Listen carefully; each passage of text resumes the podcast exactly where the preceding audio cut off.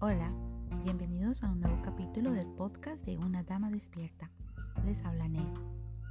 Hoy hablaremos sobre el significado espiritual del sufrimiento, ese periodo oscuro que alguna vez en la vida todos los seres humanos, sin distinción de raza, nacionalidad, edad o creencias, hemos experimentado. Y si en este momento en el que tú, querido oyente, estás escuchándome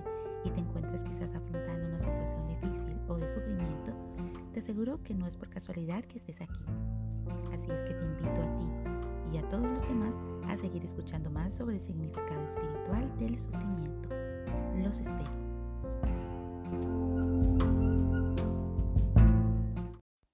Desamor, enfermedad, divorcio, problemas económicos, la pérdida de un ser querido, soledad, desempleo. Palabras que si las escuchamos podrían traducirse en una sola, sufrimiento. Y es que al parecer ese sentimiento empieza a ser de las suyas justo cuando un estado específico aparece en la vida de una persona para cambiarlo todo, a veces de forma permanente. En esos estados podemos sentirnos amenazados, incompletos y hasta destruidos. En el momento en que nos damos cuenta que un hecho inesperado ha replanteado de alguna manera el plan que nuestra mente hemos creado para nuestra vida, nos sentimos completamente perdidos e inconformes y buscamos inmediatamente la manera de regresar a nuestra antigua realidad.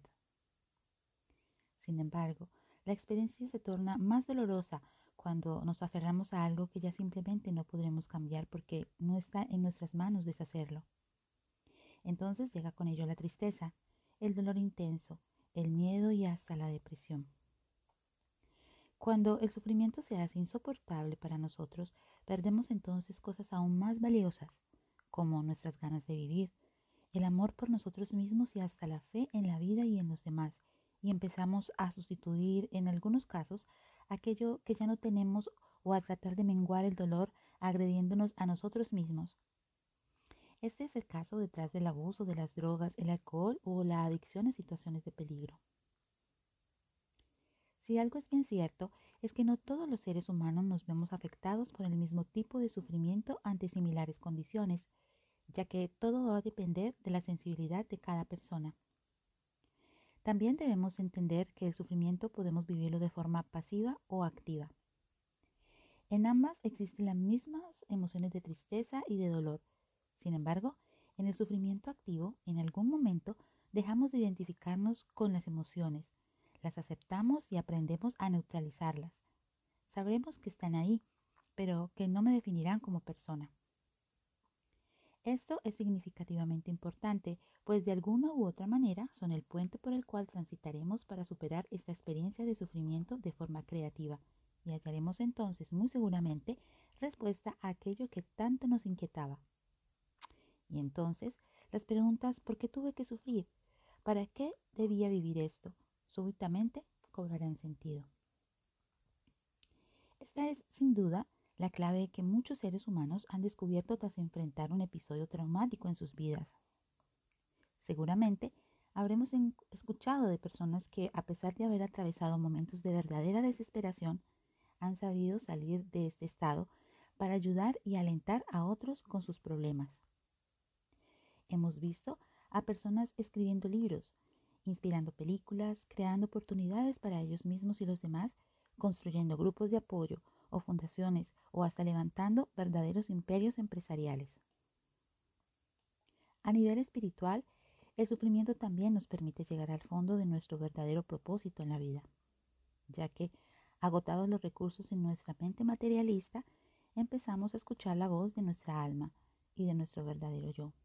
Empezamos a pensar si la realidad que vivíamos era realmente la que necesitábamos comenzamos a cuestionarnos de todo en el mundo y ya no vemos las cosas como antes.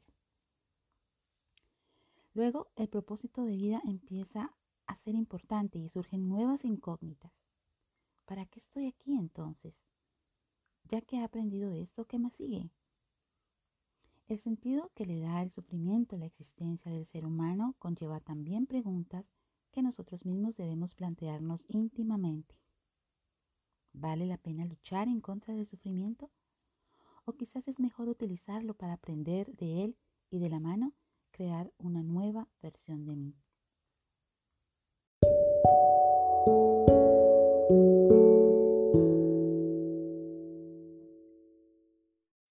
Bueno, mis queridos amigos, ha sido todo un placer haber compartido con ustedes esta lectura. Espero que haya sido de su total agrado o que al menos haya resonado un poco con ustedes. Y si les gusta leer y creen que necesitan un poco de ayuda en su situación particular o quieren ahondar más sobre este tema, pues entonces con mucho cariño les voy a dejar las siguientes recomendaciones. Son dos libros eh, que particularmente me han ayudado mucho para crear este documento que el día de hoy les he compartido. El primero eh, tiene como título El corazón de las enseñanzas del Buda, el arte de transformar el sufrimiento en paz, alegría y superación. Es un poco largo el título. Eh, fue escrito por Thich Hat Hanh. Él era un monje y activista vietnamita quien murió precisamente este año en enero a la edad de 95 años. Em, con este libro él quiso aclarar el núcleo de las enseñanzas del Buda, que por mucho tiempo han sido tergiversadas o mal comprendidas acerca de las cuatro nobles verdades en la vida de un ser humano, como son el sufrimiento, la causa del sufrimiento, la extinción del sufrimiento y el camino que conduce a la, a la extinción del sufrimiento. Súper recomendado el libro. El segundo es El silencio habla de Eckhart Tolle. Él es un escritor y espiritual alemán eh, que está radicado en Canadá y que quizás es muy reconocido por su bestseller El poder de la hora. Y en este libro que les recomiendo el día de hoy, El silencio habla, hay un capítulo, el número 10, que habla precisamente sobre el sufrimiento. Bueno, ya para despedirme me gustaría terminar enviando un fuerte y especial abrazo a Mari Carmen Núñez en Portugal y a Maggie Londoño en Miami. Y a todos ustedes recuerden que si desean ampliar información o desean conectarse conmigo, lo pueden hacer a través de mi cuenta en Instagram, una dama despierta, o a través del correo electrónico dones.esenciales.hotmail.com. Me encantará leerlos. Por ahora me despido y será hasta la próxima.